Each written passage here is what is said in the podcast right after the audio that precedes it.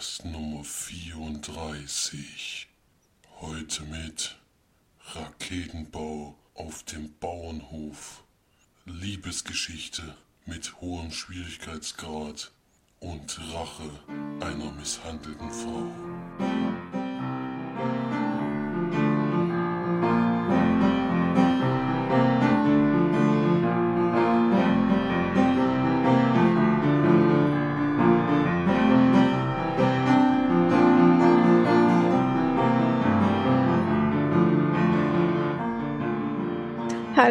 Herzlich willkommen zur neuesten Sendung von uns Leimanferien. Hier sind wieder für euch die Margie und der Flori Servus. und der Felix. Grüße. Grüße. so, wir fangen ganz normal wieder von, wie es schon immer war und immer sein wird, wahrscheinlich an, dass Florian uns die Filmparts vorstellt diesmal, wie gewohnt, Wir tauschen wie mal. immer. Wir tauschen Ich heute habe einfach wieder mal, den oder? falschen Namen gesagt, deswegen ich will Ist doch scheißegal, wir können doch wirklich mal tauschen, oder? Ich will mal Fee Flo, Fee Flo, Flee. Flori. Ich knall, ich knall jetzt einfach die Charts rein. Das. Knall, einfach Hause rein, raushauen, los, bam, Auf der 5, Bridge of Spies. bam. Platz 4. Doch eine kleine Überraschung, muss ich sagen, von uns schon gesehen. Krampus. Mit immerhin 70.000, fast 70.000 Besuchern. Platz 3 immer noch Arno und Spot. Platz 2 weiterhin Spectre. Und die 1 immer noch die Tribute von Panem, Mockingjay. Teil 2. Und beide Filme könnt ihr im letzten Podcast euch anhören, also das heißt ähm, Mockingjay und äh, Krampus hatten wir ja in der Sneak. Haben wir in der letzten Folge besprochen, da könnt ihr nochmal reinhören, falls ihr euch das interessieren sollte. Wenn nicht, geht's jetzt weiter mit Felix, mit dem Film Starts der Woche. Vielen Dank an die Regie. Knall, knall, knall jetzt Also mal die Filmstarts rein, genau. Ich knall jetzt die Filmshows raus, aber einen nach dem anderen. Und zwar ist ja nächste Woche dann doch der Tag gekommen, an dem der, am 17.12. Der Tag, Das- auf den alle gewartet ich- haben. Ich sage jetzt mal ganz, also, aber auch nur so voraus. Also ich denke, dass es so ist, dass da die, eine neue Nummer 1 in den Charts geben wird, aber ist egal. In Star, Star Wars Episode 7, das Erwachen der Macht, kommt ins Kino von J.J. Abrams. Ich habe mir mit Absicht wenig dazu durchgelesen und auch nur die Trailer-Schnipsel. Er hat ja zum Glück bei den Trailern immer nur kleine Sachen gezeigt, nichts Wichtiges, nichts, was zur Story erzählt. Ich werde auch garantiert vorher nichts weiterlesen oder sowas, deswegen halte ich mich da noch zurück. Ich werde den an dem Tag um 0 Uhr 1 sehen und deswegen lasse ich mich da von niemandem beeinflussen. Hast du da freigenommen, ne? Ich habe mir nicht freigenommen, ich gehe später auf Arbeit. Ah, ja. Und was dann in dieser Woche noch anläuft, sind diesmal relativ wenig Filme, denn Was für eine jeder- Überraschung bei dem, bei der Jeder hat sich schon denken können. Das Einzige, was man vielleicht noch kennt und was sehr erschreckend war, wo, wo wir den Trailer gesehen haben, ist Hilfe, ich habe meine Lehrerin geschrumpft. Wieder eine deutsche Kinderkomödie, die aber eher sehr lächerlich und eher doof aussah, also wo wir das gesehen haben. Ich weiß nicht, hattet ihr den Trailer auch, oder? Nee. Nee, Also das der ist wirklich katastrophal schlecht gewesen, also für für mich jedenfalls, aber nee, also kein Film, den ich sehen möchte. Dann habe ich vor uns zum ersten Mal überhaupt davon gehört. Ich habe nämlich mich diesmal ein bisschen vorbereitet. Ich weiß, das kommt eigentlich sonst nicht vor, aber diesmal habe ich mir mit den Neustarts durchgelesen und das hat sich auch gelohnt. Boah. Denn es gibt einen Film, der bei Filmstarts nicht nur 4,5 Sterne kriegt, sondern auf dem Filmplakat schon acht Preise abgeräumt hat und der Trailer schon unglaublich ist. Also den müsst ihr euch auf jeden Fall mal angucken, nämlich das ist nämlich ein Zeichentrickfilm aus Brasilien. Und der heißt Der Junge und die Welt. Da geht es um einen kleinen Jungen, der in einer alten Hütte bei, bei den Eltern auf Land wohnt und die verdienen aber so wenig Geld, dass der Vater in die Stadt gehen muss, um dort Arbeit zu finden und Geld zu verdienen. Und er vermisst ihn aber so sehr, dass er seinem Vater hinterherreist. Und der Trailer ist schon so wunderschön, dass ich echt gleich Lust hatte, in diesen Film reinzugehen. Er wird zwar nirgendwo laufen, leider, so wie ich das kenne, aber den werde ich auf jeden Fall auf Blu-ray dann mal nachholen. Also so schön gezeichneten Film habe ich schon lange nicht mehr gesehen. Muss ich gleich dann- nebenbei mal angucken und dir nicht mehr zuhören. dann guck den Trailer jetzt mal an und da läuft noch an Carol mit Kate Blanchett in der Hauptrolle und Rooney Mara. Da geht's wohl um eine, eine, die beim Theater eigentlich Setdesignerin werden will, da aber schon lang mit einem Mann verlobt ist, den sie eigentlich gar nicht so, so gerne hat und sich dann durch einen Zufall mit Kate Blanchett befreundet und diese Freundschaft wird dann zu so einem kleinen Romanze zwischen Frauen und der Ehemann von Kate Blanchett ist aber extrem eifersüchtig und um nachzuweisen, dass die wirklich eine Affäre haben, setzt der Privatdetektivin auf die beiden an. Und ja, wie das dann weitergeht, weiß man noch nicht, aber klingt jetzt auch nicht so wahnsinnig spannend. Ja. Das war's dann zu dem Filmstart zum 17.12. und wir freuen uns auf Star Wars und dann weiter geht's. Oh, schöne Musik. Im Trailer. Da siehst du nicht, wie das gezeichnet ist? Das war schön. Sieht aus wie so ein, wie jetzt ein kleines Kind gemalt. Mhm. Der Junge und die Welt, gan German ganzer Film bei YouTube. Aha. Das ist aber nicht gut. Das ist nicht so gut, nee. Ist das jetzt eigentlich legal? Bei Nein. YouTube? Bei YouTube, ist ihr sicher? Ja, es laden ja manche welche hoch und dann, die kommen ja manchmal nicht hinterher mit ihren Löschungen. Ich denke mal, das ist dann eher eine Löschung. Wenn sie herausfinden, dass es ja klare Lizenzverstoß ist. Naja, es gibt Es gibt welche, die sind frei verfügbar, aber ich glaube nicht, dass welche ins Kino vielleicht bringen. als, als Werbezwecken, dass jemand sowas sogar freiwillig hochlädt, aber das habe ich ja noch nicht gehört. Doch nicht anderthalb Stunden lang.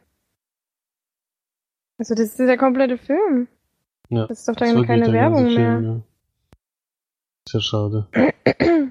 Er sieht auf jeden Fall sehr schön aus, wie es gezeichnet ist und so. Ja. Interessiert mich auf jeden Fall, würde ich sogar Geld dafür ausgeben, wenn er ins Kino kommen würde, aber da werde ich hier wohl keine Chance haben. Nee.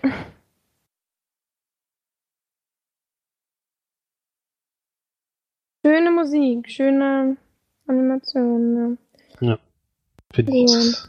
So, Marsch, Überleitung zur Sneak. Überleitung zu Sneak, die nicht vorhanden ist, du Es kam. Legend. March hat Legend verpasst, äh, in Ja, Tom Hardy in der Doppelrolle. Ich hab, ich hab's auch verpasst. Ja, bei Florian wussten wir ja schon vorher diesmal, dass er nicht konnte. Aber March hat sich dann kurzfristig noch dagegen entschieden und sie hat auch, glaube ich, einen Film verpasst, die, weiß ich nicht, ob er ihr gefallen hätte mit Legion. Der Trailer hatte mich noch nicht so ganz überzeugt. Also ich habe äh, keine Lust gehabt auf den Film, deswegen fand ich es nicht schlimm, die Dreiviertelstunde alleine in die Sneak zu fahren. Äh, da hatte ich jetzt nicht so das Problem damit, nachdem ich gehört habe, dass es der Film ist. Ähm, ja, nee, das war einfach diesmal musste Florian ja so Weihnachtsfeier. mit ein seinem- Quatsch, ey, sowas lässt man ausfallen wegen Arbeit. das nicht. Eben, Das ey. war leckeres Essen und Hallo, Sneak? trinken. Hallo, Sneak? Hallo, Sneak? Hallo? Ja, dann freut sich mein Chef, wenn ich sage, äh, Weihnachtsfeier, nein, danke, ich gehe Und ins komm danach nochmal. Ja, ich komm, Danach ich war die. Veranstaltung schon so gut wie beendet. Oder, oder ich nehme ich nehm ein bisschen was vom Essen mit. so ein Snack. Ich bleib von sechs bis halb acht und dann komme ich halb elf nochmal. So. Ungefähr. Wir machen jetzt weiter mit den gesehenen Filmen. Yeah. Supi. Hurra, hurra. Die gesehenen Filme sind wieder da. Hurra. Ich habe übrigens bei YouTube gerade eingegeben, das, was du gesagt hast, March, und drei Videos später kommt dann äh, ein Video, was heißt, der Junge, der mit 13 Jahren 230 Kilo wog. also Das ist auf jeden Fall eine Geschichte, die passend, passend zu der Junge und die Welt kommt dann sowas dann als Vorschlag. ah ja. Ja, Guck gleich mal rein, was keine, das keine Nee, anderen, nee, da gucke ich jetzt nicht rein. dass keine anderen Vorschläge da kamen. Da gibt's noch ganz andere Dinge, die da kommen können. hm. Jo, Was haben wir denn gesehen, March? was ich habe gesehen, das spielt jetzt noch keine Rolle, weil nämlich jemand anderes anfängt. So. Ich dachte, Ja, Menge dann. Felix, fang du mal an mit deinem, mit dem aktuellsten Film, der, beziehungsweise nicht aktuellsten Film, sondern mit dem, der am, am aktuellsten geschaut wurde, nämlich vor ungefähr fünf Minuten. Gefühlt jetzt nicht mehr ganz fünf Minuten, Ja. aber direkt vor der Aufnahme. länger, ja. Direkt vor der Aufnahme Ja, wurde live. ein ja, Film ja. beendet und der hieß Everybody Will Be Funny. Every Everything will be fine. So Genau. ist richtig, ne? Das ist der Everything. richtige Titel. Vielen Dank an die Regie. Ähm, gern geschehen. 3D-Filmdrama von Wim Wenders. Ich sehe jetzt auch gerade zum ersten Mal, dass er auch noch in 3D im Kino war. Was das jetzt soll, weiß ich noch nicht so ganz. Aber der ist jedenfalls mit James Franco und Charlotte Gainsbourg oder wie auch immer die ausgesprochen wird, in der Hauptrolle. Und Rachel McAdams spielt zum Beispiel auch noch mit, auch eine äußerst attraktive und irgendwie nie alternde Dame. Kann es eigentlich sein, dass Rachel mit Adams gar keinen Mann hat? Und keine, Wie? also keine Kinder und so? Ich glaube, Du bist doch war- hier äh, Nee, für Klatsch nicht. zuständig. So, also sie war von 2010 bis 2013 mit Michael Sheen liiert. Den Michael sie Sheen. Ach nee, ist nicht der Alte. Ich wollte schon Nee, sagen. das ist der Junge. Und Martin ansonsten, Sheen ist der Alte, oder? ansonsten spielt die jetzt gerade in True Detective in der zweiten Staffel mit, aber Jetzt ansonsten, das wissen wir schon, ja. Mit Colin Farrell. seitdem ist sie anscheinend nicht mehr, nicht, sie lebt mit ihrer Kinder hat. Familie in, ja, in Toronto. Vor allem das Ding ist, ich habe mal ein, ähm, ein Video gesehen, ja, so ein, also ein YouTube-Video, wo es irgendwie drum geht, die zehn äh, Filmpärchen, die sich in Wirklichkeit nicht leiden konnten. Und da sind unter anderem Ryan Gosling und Rachel McAdams dabei gewesen, dass sie sich beim Dreh von The Notebook überhaupt nicht leiden konnten, dass sie sich total scheiße fanden. Und jetzt lese ich ja aber, dass sie mit dem sogar verlobt war. Natürlich das passt dann irgendwie nicht so ganz dazu. Nee, ne? irgendwie nicht. Erst konnten sie sich nicht leiden, dann sind sie verlobt und jetzt sind sie nicht mehr zusammen. Das wäre eine super romantische Geschichte. Ich finde es auch schön, dass Rachel McAdams ist eine Tochter eines Lastwagenfahrers und einer Krankenschwester. Und das wollte ich auch nochmal mit einbringen. So. In die Klatsch- und Wow. Tratsch. So. Das, hat unser Podcast-Niveau auf jeden Fall Das Paar, ach hier, das Paar gab jedoch 2007 die Trennung bekannt, ja, da steht's. Welches Paar? Der Lastwagenfahrer und die Krankenschwester? Nee, Ryan, Ryan Gosling. Gosling. Da wären auch hübsche Kinder rausgekommen. ja. Ach so, nach, wie ein einziger Tag waren die zusammen, ja, stimmt. Das ist ja der Das ist ja Notebook. Notebook. Ja, ja, meine ich ja. Da waren sie aber zusammen dafür, dass sie sich hassten. Also es war wirklich direkt danach. Hätte ja sein können, dass irgendwie ein zeitlicher Abstand oder sowas da gab. Dass sie sich dann doch irgendwie doch leiden konnten. Naja. Egal, aber zum Film selbst. Gut, dass wir leicht abgedriftet sind. Aber sie ist übrigens sein. 37 jetzt, äh, wie James Franco auch. Was das noch jemand wissen wollte? Oh, vielleicht geht da ja was. Vielleicht geht da ja was, ja. Charlotte Franco ist Gainsbourg, verheiratet. oder wie sie heißt, äh, spielt ja auch noch mit. Die ist schon ein bisschen älter und seitdem ich Antichrist gesehen habe, bin ich auch ein Gegnerin dieser Schauspielerin. Ähm, kann ja nicht für das die Drehbuch. kann nichts dafür, aber sie hat mitgespielt. und es geht um einen Sch- Schriftsteller, gespielt von James Franco, der äh, ja in einer ziemlich einsamen Gegend, total verschneit wohnt, so ein bisschen abgelegen, damit er besser seine Bücher schreiben kann und lebt zusammen mit seiner Freundin Sarah, die von Rachel McAdams gespielt wird und man merkt am Anfang schon, irgendwie kriselt das ein bisschen bei denen und er ist gerade auf der Heimfahrt von, von ja, Leuten, die er irgendwie interviewt hat. Und da kommt es zu einem Unfall, denkt man jedenfalls im ersten Moment. Denn kurz vor ihm fährt ein Schlitten mit einem Kind auf die Straße und er versucht noch mit einer Vollbremsung da aus, äh, davor anzuhalten und es sieht erst nicht so aus, dass es klappt, aber er steigt dann aus und zum Glück ist das Kind äh, unverletzt und sitzt noch auf dem Schlitten direkt vom Auto, ist aber natürlich total verstört dadurch. Und er bringt dieses Kind zurück zu dem Haus, was direkt nebendran ist, wo die Mutter dann auf sie schon wartet und sagt, äh, dass sie die gefunden hat und dass er wahrscheinlich gerade unter Schock steht. Und die Frau fragt dann, äh, sagt dann aber, ja, es saßen aber zwei Kinder auf dem Schlitten. Oh. Und da sieht man dann leider, oder ist dann sehr schnell leider zu erkennen, dass das zweite Kind unter dem Auto liegt und tot ist.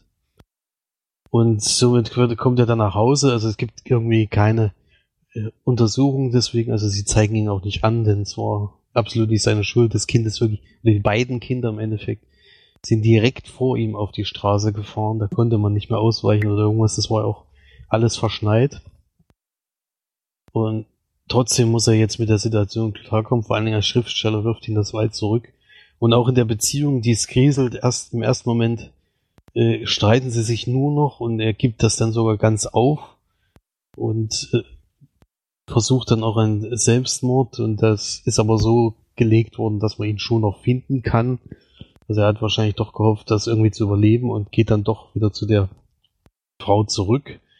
Also der Selbstmord ist so gelegt worden. Also, ja, er hat, er, also der Arzt hat so gesagt, es sah so aus, als äh, wäre es hätte er so den Selbstmord initiiert, dass man ihn finden musste, bevor er stirbt. So hat der Arzt gesagt zu der Ex-Freundin, die, also es war so ein bisschen wie ein Hilferuf, ich will wieder zurück nach Hause oder sowas, so ähnlich hat er es beschrieben. Habe ich zwar auch nicht gehört, dass sowas ein Arzt zu einer Freundin, Ex-Freundin zu jemand sagt, aber ja. Und ja, dann geht's weiter. Die beiden also die Frau wird besucht und äh, wie geht, äh, im ersten Moment geht es erstmal, wie gehen beide Parteien damit um, er vor allen Dingen, dann aber auch die Mutter, die ja von Charlotte Gainsbourg gespielt wird, wie geht die damit um? Dann gibt's auch mal ein Zusammentreffen, wo sie dann drüber reden und sie auch ihm sagt, dass er nichts dafür kann, aber er kommt trotzdem drüber weg und vor allen Dingen seitdem stumpft er gefühlsmäßig total ab. Nicht nur gegen seine Frau gegenüber, sondern auch gegen alles andere. Und ja, dann nicht. Aber vielleicht erzähle ich nicht noch viel weiter. Ich weiß nicht. Also sie trennen sich dann jedenfalls, was, dann, was ich dann schon unrealistisch fand, weil wer trennt sich von Rachel McAdams? vielleicht hat sich auch Rachel McAdams. Nee, in dem Film jedenfalls nicht. Da war es dann so rum. Aber es kommt halt alles in so extrem Zeitsprüngen. Und das äh, fand ich am Anfang ein bisschen komisch, weil im ersten Moment stand immer gar nicht da, wie viel Zeit jetzt vergangen ist. Wird dann manchmal dann gegen Ende der Szene genannt. Und aber bei anderen Szenen steht es dann unten da, jetzt sind vier Jahre vergangen und sowas. Es geht dann schon über einen sehr langen Zeitraum, ich glaube auf jeden Fall 15 Jahre. Und da kommt es dann noch zu mehreren Änderungen in beziehungsmäßig und zwischen den ganzen Charakteren ändert sich dann noch ein bisschen was. Und vor allen Dingen, wie gehen, wie kommen beide Parteien darüber hinweg? Was, was machen die dafür? Und ja, und vor allen Dingen wird auch das Kind älter was äh, überlebt hat in dem Moment auf dem Schlitten und da gibt's dann auch noch eine Nebengeschichte. Also alles so ein Drama, was sich so ein bisschen weiter ausführt. Vor allen Dingen James Franco in der Hauptrolle, der dann wirklich äh, ziemlich, ja, ziemlich, ja, eher ein Einsiedler wird und dann trotzdem wieder eine Frau hat und das aber immer eine sehr schwierige Beziehung, also eine Beziehung ist der immer sehr schwierig. Ja, viel erzählt. Äh, ja, mehr ist es dann aber auch eigentlich nicht. Deswegen die 119 Minuten, die der Film dann geht, sind schon relativ lang, aber ich fand den Film jetzt nicht so wahnsinnig. Also ich hätte gedacht, äh, ich finde ihn schlecht, weil die Kritiken sind nicht so wahnsinnig gut und Wim Wenders ist ja jetzt nicht der Regisseur, der jetzt äh, so ja Spektakel oder sowas. Das ist so so ein bisschen beängstigend wie wie bei March und ihrem Lieblingsregisseur. Wie heißt er jetzt noch? Woody Allen, oder? Woody Allen, ja. Ich dachte erst, das ist so ein Woody Allen-Typ äh, jetzt von Dings her, aber ich fand den Film jetzt nicht so schlecht. Also, man konnte ihn auf jeden Fall gut gucken.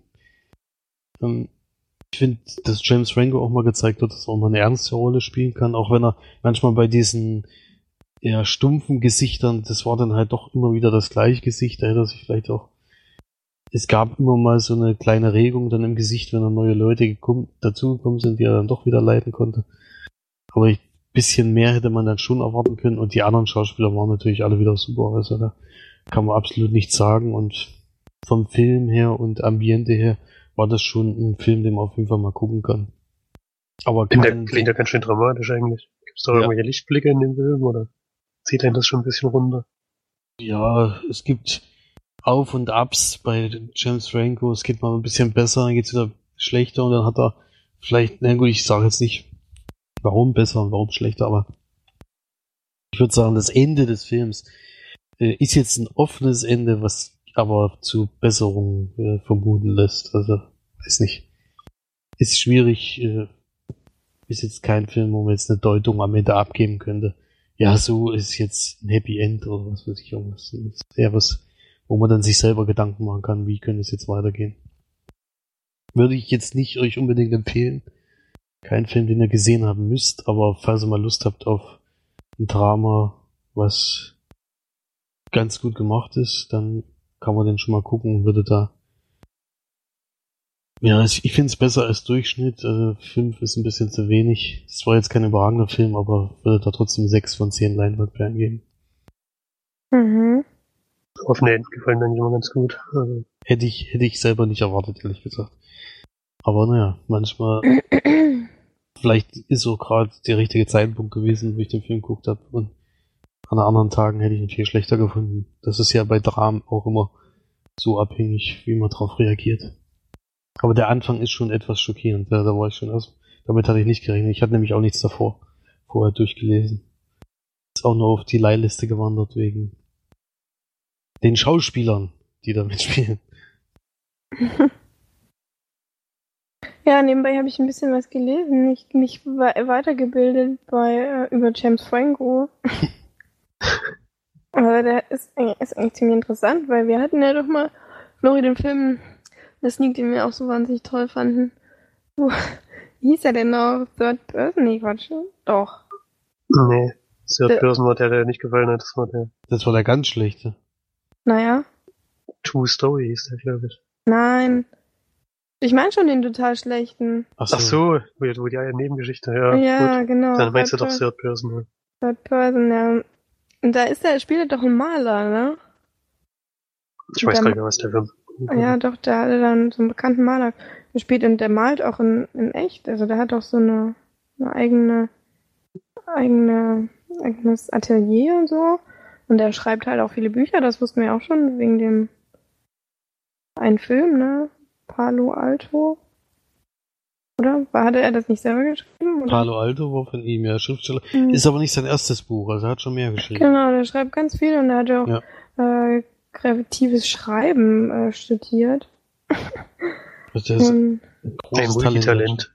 und er ist tatsächlich noch Single. Was ich Ja, jetzt ist es aber soweit March. jetzt bin ich, äh, fliege ich morgen nach Amerika. Und, Eroberst das- ihn. Ja. Nimmst Und mich mit ich- ich schnapp mir ich- Rachel McAdams. was ich dann noch, was ich dann noch rausgefunden habe, Jetzt kommt's. Jay Gyllenhaal ist auch noch Single. Jay Gyllenhaal. Also du kannst eigentlich in die USA fliegen, kannst du jetzt noch aussuchen. ja jeder war zwei. Jahre mit Reese Witherspoon zusammen. Ja, Jake Aber- Gyllenhaal. Hm, seit 2009 steht hier nichts mehr. Oh, aber War das das, ist halt eigentlich, war das eigentlich direkter Vergleich zwischen auf der Wikipedia-Seite zwischen James Franco und Jake Gyllenhaal, dass beide doch ich Solos bin sind? irgendwie dann auch auf Jay Gyllenhaal gekommen, ich weiß nicht warum. Vielleicht so eine All, äh, so eine Wikipedia-Seite, äh, Promi Singles. Promi, Promi Single-Börse. ja, kannst du jeden mal anschreiben. Und der hat, ist auch russisch-jüdischer Herkunft, das ist eigentlich auch interessant. Also Jack Gyllenhaal. Chillen. Findest du ihn eigentlich hübsch? Ähm, also ich mag halt Menschen mit so besonderen Gesichtern. Also ich mag halt nicht so diese geschniegelten wie Brad Pitt oder George Clooney, sondern schon eher Jack Gyllenhaal oder, oder James Franco oder, oder Aber da kannst du ja Edward kannst du nicht Norton Ryan Gosling so. eigentlich sagen. Ryan er nicht Ja, ich weiß, aber Ryan Gosling, ist, der, der überzeugt mich halt. Ich glaube, wenn ich ihn so sehen würde, ich weiß nicht, ob ich ihn heiß finden würde, aber dadurch, dass er so gut spielt für mich, also ich finde, dass er ein toller Schauspieler ist, dann, das ist genauso wie bei Edward Norton, der ist so ja jetzt auch nicht der attraktivste Mensch der Welt, aber dadurch, dass er so gut spielt, finde ich ihn halt mega attraktiv. Oder Ewan McGregor, also so, den finde ich auch echt top. aber, naja, okay, lass uns mal wieder zurück zu Jetzt gucken wir mal von den Männern zurück. so, ihr wisst, ihr, ihr wisst Klatschscheiße. Ja, wir haben heute nicht so viele Themen, deswegen beschränken wir uns auf einfach Das stimmt außerdem Scheiß. gar nicht. Wir haben sogar relativ viele Themen. Ja, jedenfalls keine Kinothemen, deswegen haben wir jetzt noch ein bisschen Klatsch und Tratsch mit drin. Wieso, was sind denn so eure Favoriten an Frauen? Also Schauspielerinnen, meine ich. Ja, bei mir weiß das ja schon. Rachel McAdams oder was?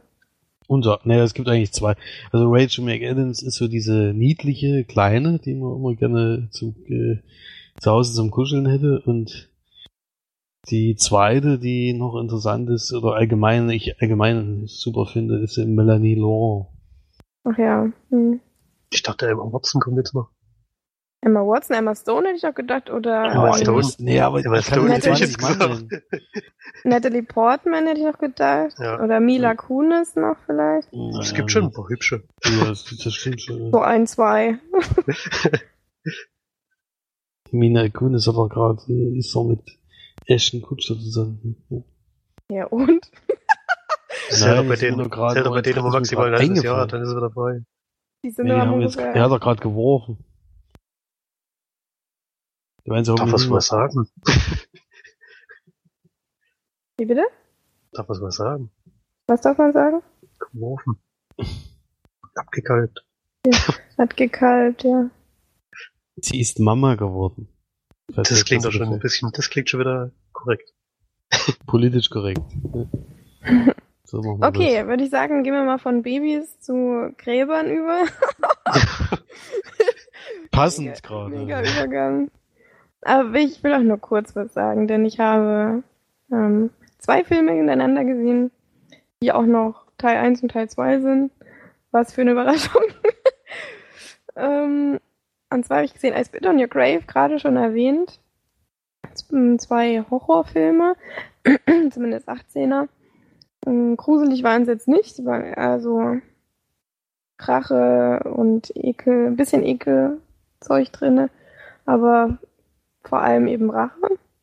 Und äh, aber nicht solche Liam Neeson Filme, sondern doch eher andere, andere Art an Rache, die sie da ausübt. Und zwar geht es im ersten Teil darum, dass eine junge Frau, Sarah Butler heißt sie, vielleicht ist sie ja die Tochter von Gerard Butler, wer weiß, heißt er so? Gerard Butler, ja. Gerard so. Butler. Hm. Ähm, die äh, fährt alleine, ähm, natürlich auch total äh, aufreizend angezogen in, äh, in so einem Kaff und äh, möchte dort quasi in einem abgelegenen Haus, natürlich mitten im Wald, ein bisschen schreiben, da sie Schriftstellerin ist. Und, äh, mietet sich so eine Riesenhütte. Ist echt ein Riesenhaus für eine Person. Das ist nicht zu fassen. Ich weiß nicht wie. Also von außen sieht es echt aus wie so ein Fünf-Familienhaus. Aber die geht da halt alleine hin und ist natürlich auch, äh, also schließt auch nicht ab und sowas, was man natürlich auch nicht machen sollte, wenn man alleine irgendwo fremd ist. Und da passiert natürlich dann das, äh, was man auch erwartet, dass ein paar junge Männer dann in ihr Haus eindringen und sie dann, ja, also im ersten Teil ist es so, dass sie dann erst ein bisschen physisch eben quälen und äh, missbrauchen und dann vergewaltigen. Ja, und dann schaukelt sich das eben immer weiter hoch und irgendwann ist sie dann so, äh, ja, so völlig außer Kräften, dass sie dann einfach in den Wald geht. Dann gehen die jungen Männer natürlich hinterher, wollen sie erschießen und sie lässt sich dann aber in einen See oder in einen Bach fallen. Und ja, die finden sie dann quasi auch nicht mehr.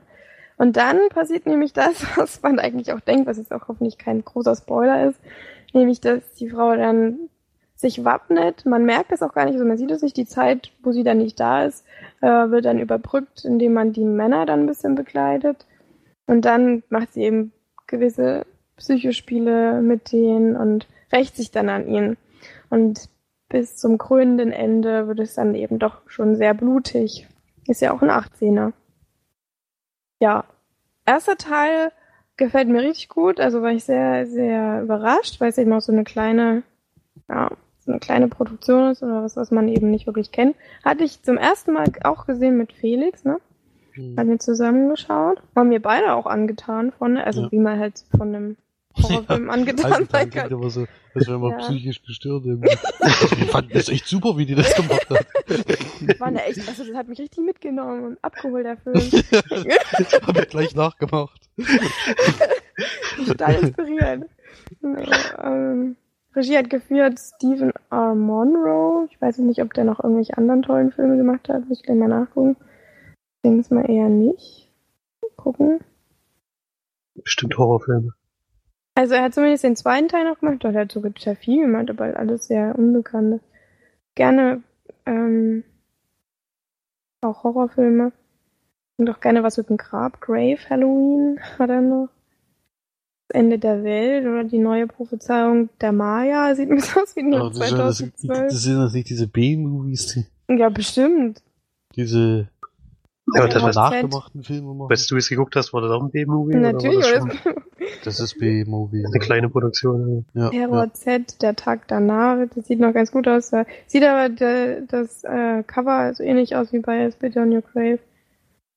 Die ist nämlich auch im, äh, in Unterwäsche zu sehen, im weißem Schlübbi. Und Mhm. hält eine Axt in der Hand, wie die, wie bei I Spit Also- on Your Grave auch. Kann man eigentlich schon sagen, Pflicht. Ja, werde ich nachher mir mal angucken. Und vor allem habe ich gesehen, dass es noch ein I Spit on Your Grave 3 gibt. Das ist natürlich noch ein Kracher. Hat auch er gemacht, oder was? noch gucken muss. Weil wenn, dann muss man schon alles schauen. Ja, aber das Ja. gucken wir dann zusammen, oder? Äh, kann man machen. Da haben wir schon mal einen Vorrat an Filmen für nächstes Mal. Hm. Gucken. Ähm, ja, dann, also bei dem Film würde ich so, also es ist ein, gut, ein guter Horrorfilm, würde ich so sieben von zehn Leinwandperlen geben. Bei dem ersten Teil, Spit on Your Grave, eins. Geht anderthalb Stunden, nicht so lang, ist mal eine neue Idee, vor allem, dass man dann auch so ein bisschen davon überrumpelt wird, dass sie dann auf einmal wieder da ist. ähm, und dann sich recht das ist schon ziemlich cool gemacht gewesen. Eine Szene war drin, die ich wirklich widerlich fand, die ich auch beim zweiten Mal gucken wieder ekelhaft fand. Da wird nämlich ein, einem Mann sein Geschlechtsteil abgeschnitten und im Mund gesteckt. Das fand ich jetzt nicht so schön. Aber ansonsten hat sie halt echt ziemlich miese, Spoiler, ey. ziemlich miese ähm, Methoden, um sich zu rächen. Also das ist schon nicht ganz so lustig manchmal.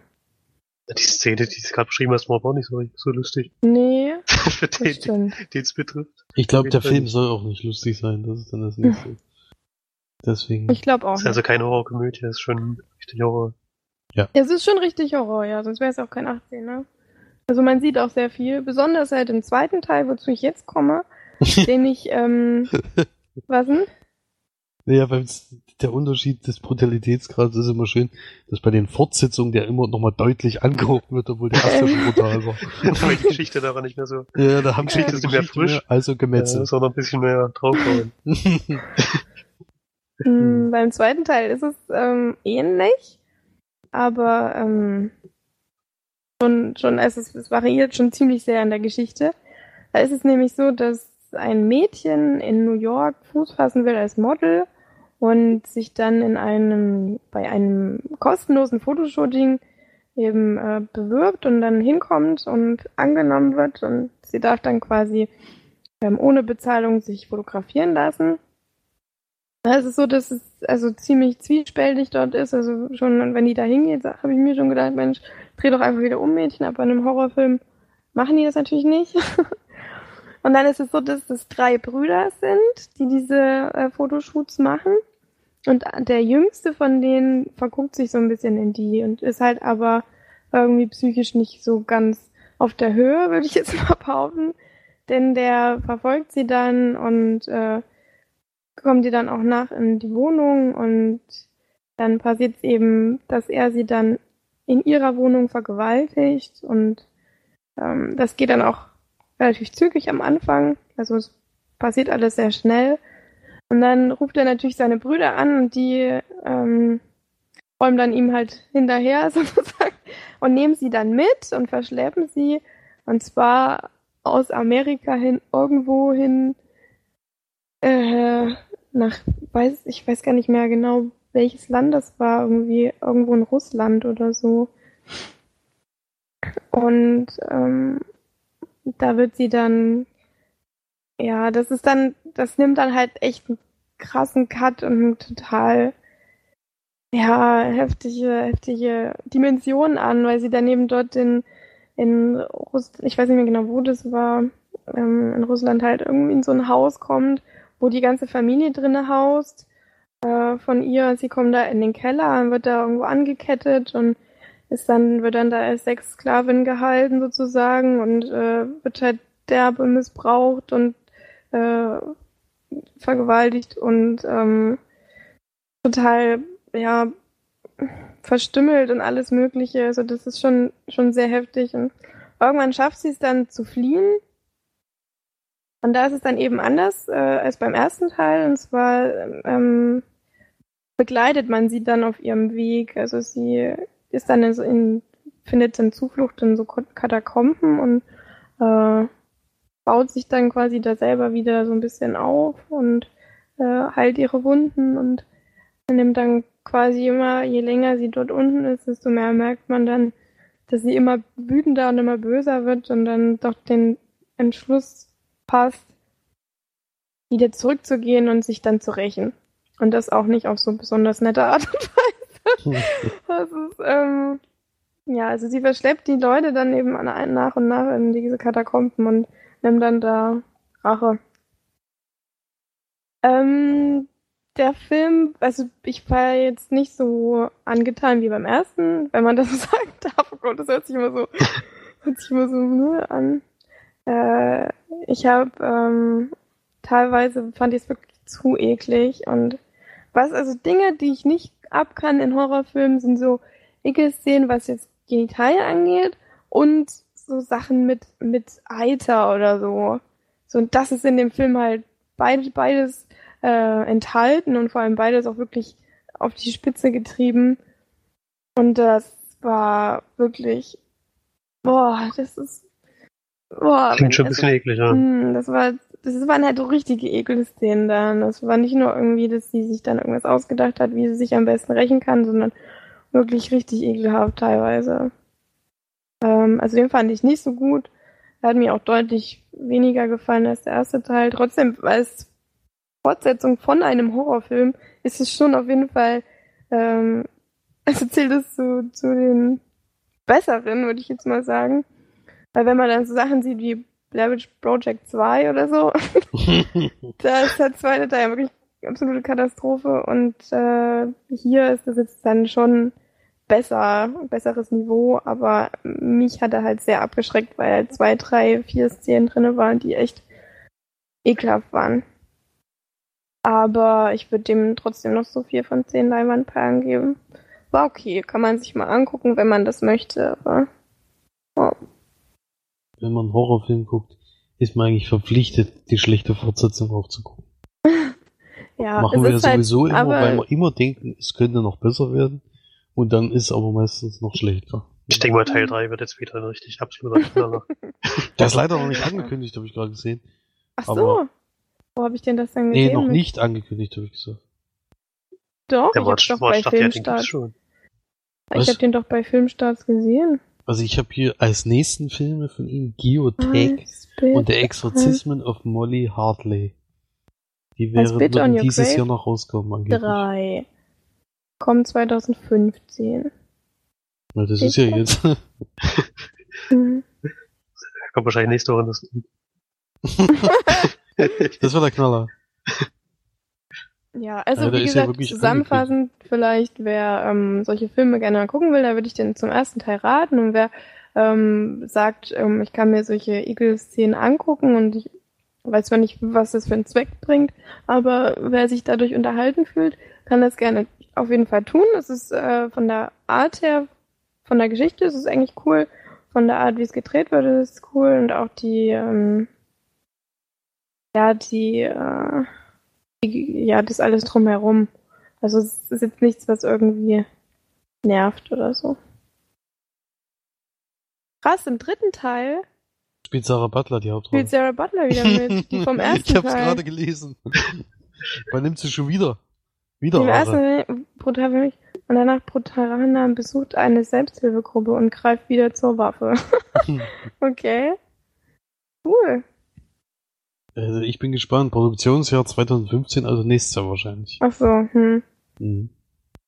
Da bin ich ja mal gespannt. Aber es gibt schon mal einen Trailer. ja, das war zu äh, I Spit on Your Grave. Auf jeden Fall einer der besten Titel. Ich spucke auf dein Grab ist schon ziemlich cool als äh, Titel. Gut, äh, Flori, dann würde ich sagen, was du mal Ich bin dran. Astronaut Farmer hast du geguckt. Ja. Ein Film von Michael Polish, der Regie geführt hat und das Drehbuch mitgeschrieben hat.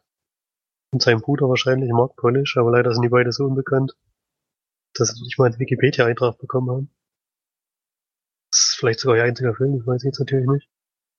Und die Hauptrolle in dem Film spielt Billy Bob Thornton. Mitspielen tut auch noch Virginia Madsen, die spielt seine Frau. Er ist Charles, der Farmer, der schon im Titel gesagt wird, also der arbeitet auf so seiner eigenen Farm, glaube ich sogar. Und hat aber früher bei der NASA gearbeitet, wahrscheinlich als Entwickler oder so. Und träumt aber seitdem davon, einmal auch ins Weltraum, also in den Weltraum reisen zu können. Was aber jetzt von altersmäßig und so bei der NASA nicht mehr gegangen wäre. Und deswegen hat er sich gedacht, na gut, dann baue ich mir jetzt eben zu Hause meine eigene Rakete und starte dann privat in den Weltraum. Und das klappt eigentlich auch ganz gut, denn am Anfang des Films ist die Rakete sogar schon fertig. Einzige Problem ist, er braucht noch ein bisschen Treibstoff, um jetzt da hochzufliegen. Und hat inzwischen halt sein ganzes Geld, was er zur Verfügung hatte, aufgebraucht. Ich glaube, auf seiner Farm ist auch schon eine riesen Hypothek und die Bank möchte ständig Geld von ihm und er ist so langsam an der, der finanziellen Grenze angelangt und versucht nun jetzt auf verschiedenen Wegen noch an den Treibstoff zu kommen, um sich seinen großen Lebenstraum zu erfüllen. Und dann handelt der Film halt von diesem Weg und den ganzen Hindernissen, die sich ihm da in den Weg stellen. Und ja, das reicht, glaube ich, schon zur Geschichte soweit.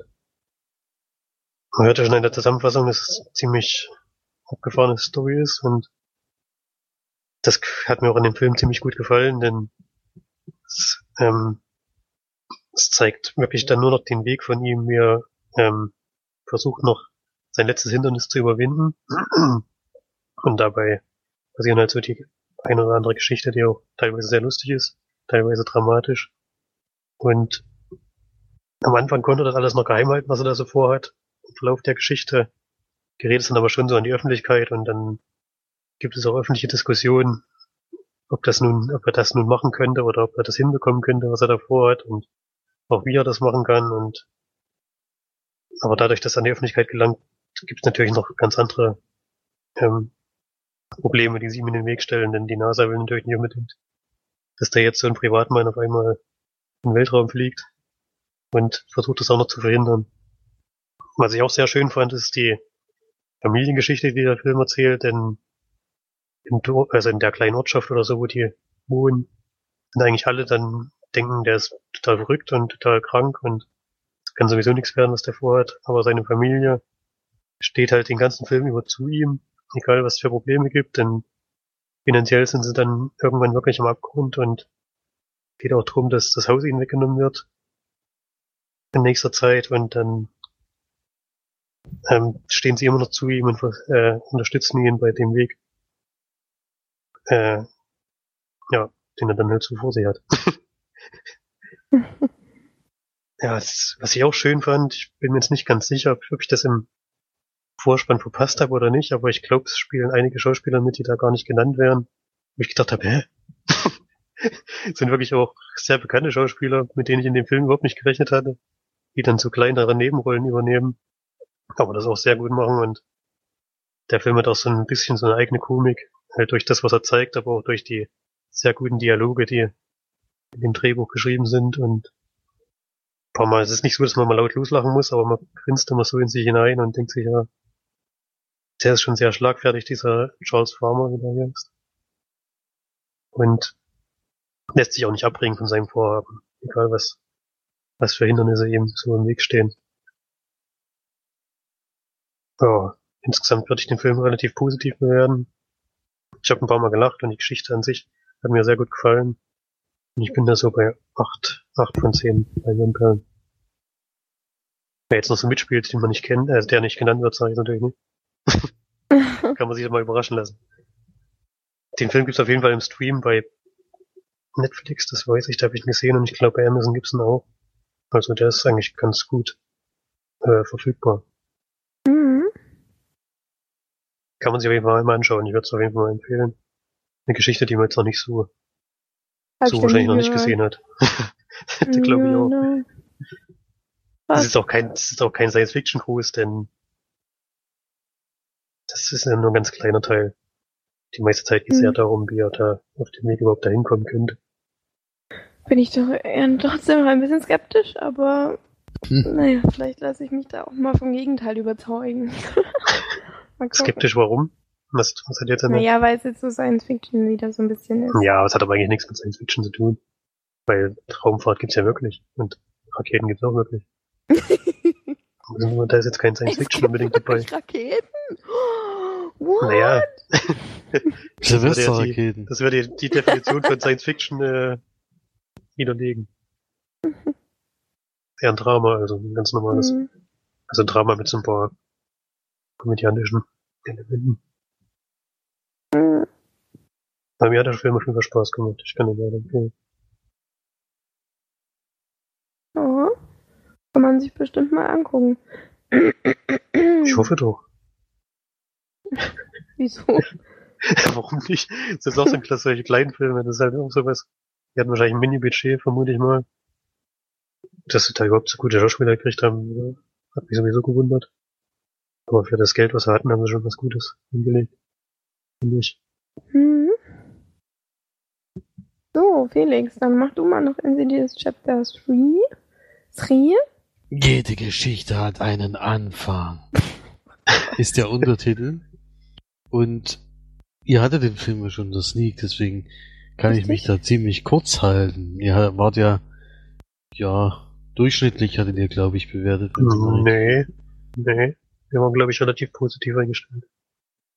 Relativ positiv, also glaub, wir hatten 6 so von 10. Nee, sieben, sieben bis acht, glaube ich. Wenn ich es jetzt noch richtig weiß. Also doch ganz schön hoch, ja. Also, es ist die Vorgeschichte. Das Chapter 3 passt nicht so ganz, weil es ist ja Kapitel 0. Denn es spielt vor den ersten beiden Teilen und eine junge Dame, äh, die ihre Mutter kürzlich verloren hat durch eine Krankheit, äh, geht zu dieser äh, eher Seherin, die in Teil 1 und 2 schon ziemlich wichtig war und versucht Kontakt oder hat schon vorher versucht Kontakt zu der Mutter aufzunehmen und versucht es jetzt auch durch sie und sie sagt aber zu ihr, durch die Kontaktaufnahme in der Totenwelt kann auch was mit zurückkommen, was äh, ja dir schädigen kann. Und das ist leider auch passiert. Und so gilt es jetzt für die junge Dame, diesen dieses Wesen loszuwerden und vor allen Dingen, wie das passiert, ist wichtig. Denn dieses Team, was in Teil 1 und 2 dann wichtig wird, die, das bildet sich erst in diesem ersten Teil, deswegen auch die Vorgeschichte so ein bisschen. Die Geisterjäger kommen so zusammen und ja, ansonsten ist es eher der normale Ablauf. Äh, die schockierenden Szenen hat man, denke ich, im Trailer eigentlich schon so ein bisschen gesehen. Also jetzt nicht alle natürlich, sondern die ein paar einzelne, ich weiß nicht, ob ihr euch noch an alle erinnert, aber vor allem, wenn sie diesen Gips abmacht, das sieht schon ein bisschen krank aus. Und auch diese aus dem Fenster gucken Geschichte. Also man sollte, Ich habe schon alles vergessen von dem Film. also die, diese Trail, ich finde Trailer bin ich heutzutage echt kritisch inzwischen. Ich gucke mir zwar sehr gerne Trailer an, aber wenn ich dann sowas wieder sehe, finde ich, dass sie da doch die besten Szenen so ein bisschen wegnehmen, weil da konnte ich mich dann jetzt nicht mehr erschrecken. Weil das kannte ich ja denn schon. Es gibt aber in dem Film wirklich mehr als genug. Hast du den neuen Batman vs. Superman Film Trailer gesehen? Nee, hab ich nicht. Ja, dann gucken die auch nicht an, weil dann nämlich alles gespoilert wird. Also wenn du nichts von dem Film wissen willst, dann guck dir auf gar keinen Fall den neuen Batman vs. Ja, naja, wenn man schwierig wenn man ins Kino geht, kriegt man den sowieso vorgesetzt. Also Ja, nicht überall. kann man nicht viel machen. Ja, dann Deswegen, guckst du weg und hältst dir die Ohren zu. Ich bin echt groß, großer Fan von solchen Trailern wie Star Wars und sowas. Die verraten einfach nichts. Die geben dir Schnipsel und du hast was, was du gucken willst. Ähnlich war es damals bei Cloverfield. Auch eine grandiose. Trailer-Geschichte, Den muss ich mal wieder gucken. die nichts, absolut gar nichts gezeigt hat und wo immer nur auch so Infoschnipsel rauskamen. Und das hat die Spannung viel höher gehalten, als dieses ständige Trailer geguckt, wo du zweieinhalb Minuten Trailer hast und eigentlich den ganzen Film gesehen hast. Viel schlimmer ist es noch bei Romanzen, wo, sie, wo man ja sowieso schon das Ende weiß, aber was sie dann auch direkt im Trailer zeigen, damit du auch ja nicht, ja nicht mehr überrascht werden kannst. Wenn es überhaupt Überraschungen gibt, aber geht auch in den anderen Filmen so, also auch bei Actionfilmen oder sowas, hat man jetzt schon häufig, dass man die besten Szenen schon gesehen hat. Deswegen eher sowas wie Star Wars oder Cloverfield, das würde mir deutlich besser gefallen. Und nicht vorher alles verraten und dann enttäuscht sein danach. Ich war jetzt aber nicht enttäuscht, denn es gibt noch viele andere Szenen, die mich erschreckt haben durch die Anlage hier, habe ich dies auch sehr gut mitgekriegt, weil der Film hat einen ganz tollen Sound auf der Blu-ray. Also dieses 5.1-System, was ich hier habe, wurde perfekt ausgenutzt, weil es kam immer mal was von links und von rechts, von vorne. Und ich hatte nicht damit gerechnet, dass die schlimmste Szene, wo ich mich am meisten erschreckt habe, und das ist eigentlich keine Szene, wo man sich erschreckt, das ist echt das Lustige, das war nur wegen meiner Anlage, weil sie hat ja immer dieses Glöckchen, um jemanden zu rufen und einmal klingelt sie irgendwie so von links. Da das aus der linken Box so laut geklingelt, dass ich mich bald zu Tode erschrocken habe, wo jetzt dieses Klingeln hergekommen ist, weil du denkst ja nicht leider, darüber hängt ja die Box. Und das haben die sehr gut ausgenutzt, auch die vorderen, also da hat immer von allen Seiten ein bisschen was. Hatte ich in letzter Zeit noch nicht so oft. Also, nutzen zwar viele diesen 5.1 Sound, aber so gut ausgenutzt äh, wird er leider nicht immer. Nur bei den richtig großen Produktionen und halt auch hier mal bei einem Horrorfilm. Das hat mir sehr gut gefallen. Ist allerdings wirklich dieses Quiet Quiet Bang ist wirklich sehr, sehr häufig in diesen Filmen. Und das sind auch die einzigen Szenen, wo man sich ja dann natürlich trotzdem erschreckt, weil es ja sehr laut ist. Und äh, ansonsten war es eher der übliche Horrorfilm. Hm. Nicht so gut wie Teil 1. Teil 2 hatte mir damals schon nicht mehr so gut gefallen. Aber da würde ich den jetzt wieder höher einstufen. Empfehlen würde ich ihn trotzdem und gebe da 7 von 10 Leinwandperlen. Und beim ersten Film konnte ich ja jetzt noch nichts zu den extra Sachen, weil der live zu Ende gegangen ist, wo wir gerade äh, angefangen haben, äh, uns zu gegenseitig anzurufen. Und da konnte ich jetzt nicht sagen, bei Insidious kann ich aber die Blu-ray sehr empfehlen, weil es ist sehr viel Bonusmaterial drauf. Also da kann man sich lange beschäftigen. Also schon allein das Making-of mit allen Featurettes ist in einzelne Featurettes unterteilt. Wenn man da alle abspielen anklickt, dann hat man schon fast, äh, glaube 57 Minuten waren's. Und das sind aber noch nicht alle Extras. Da, ist, da kommt dann noch ein bisschen was dazu. Alle habe ich leider nicht geschafft zu schauen, denn das war dann doch ein bisschen zu lang. Ich habe dann meistens immer nur einen Tag Zeit, um die Blu-ray zu sichten, weil man dann wenn man ja zwei Filme pro Woche eigentlich haben möchte und deswegen die Blu-ray immer nur einen Tag hat. Und wenn das dann so an die zwei Stunden geht, ist es dann schon nicht mehr schaffbar meistens. Aber auf jeden Fall empfehlenswert, würde ich nicht auf einen Stream warten. Hier lohnt sich der Blu-ray-Kauf auf jeden Fall mal, wenn man Hintergrundinfos haben möchte. Und fand es auch interessant, denn der Regisseur war schon bei den ersten beiden Teilen dabei, war aber nur Kameramann, glaube ich wenn ich mich jetzt nicht völlig täusche. Auf jeden Fall war er bei beiden Projekten schon dabei und hatte die Idee mal vorgeschlagen und haben die gesagt, komm, schreib doch mal das Drehbuch und haben ihm dann sogar die Regie dann gleich übergeben. Für den Film. Hat wahrscheinlich keinen Bock mehr, ja komm, mach alles. ja, nee, das nicht, aber die fanden halt die, Vorgesch die Idee an der Vorgeschichte eigentlich ganz gut, weil die wollten eigentlich, äh, ich glaube, es soll ein normaler dritter Teil kommen, aber durch die Idee mit dieser Vorgeschichte haben sie das jetzt mal zwischendurch eingeschoben, weil ich glaube, dritter Teil oder Chapter 4 oder was weiß ich, ist glaube ich schon in Planung, weil die doch ziemlich, ziemlich gut ankommen, die Filme. Ja. Mhm. Also kann man gucken, äh, wenn man sich mit Geist, also Geisterfilme, habe ich ja schon gesagt, bin ich etwas übersättigt. Das habe ich bei dem Film auch wieder gemerkt, aber man kann, man kann es auf jeden Fall gucken. So ist es nicht. Einer der besseren, ja, fanden wir ja. auch. Ja. Das auf jeden Fall. Mhm. Das ist ja auch mal lustig in der Sneak, da hast du ja nicht nur dieses Horrorfilm erprobte Publikum, sondern auch solche Leute, die sich dabei, auch selbst bei Quiet Quiet Bang immer noch so dermaßen erschrecken und da rumschreien. Für uns ist dann halt so, wir wissen eigentlich schon ungefähr die Stellen, man erschreckt sich so trotzdem noch, weil es ja so genau das Krachen ist oder so. Aber man weiß schon, man erschreckt kommt. sich halt oft auch, weil ähm, weil neben, die, weil neben die, erschreckt oder so. Die, die Mädels so übelst laut schreien und denk, denk mir so, oh Gott. Ja, manchmal ey, manchmal kommt es aber auch aus einer anderen Richtung, wo man denkt. Also, gibt, glaube ich, eine Szene im Film, wo ich mich erschrocken habe. Ich wusste zwar in dem Moment, dass ein Erschrecker kommen soll, aber der kam dann halt der Griff oder dieses Wesen, was dann angegriffen wird, aus einer Richtung, mit der ich nicht gerechnet hatte und deswegen habe ich mich dann auch erschreckt. Also es ist nicht immer nur Quiet Quiet Bang gewesen, aber häufig. Ja, das weiß ich auch noch. Aber das ist halt so ein Stilmittel, was immer noch gerne verwendet wird. Auch wenn es schon ein bisschen, ein bisschen überdrüssig ist, aber es scheint doch zu wirken bei vielen Leuten.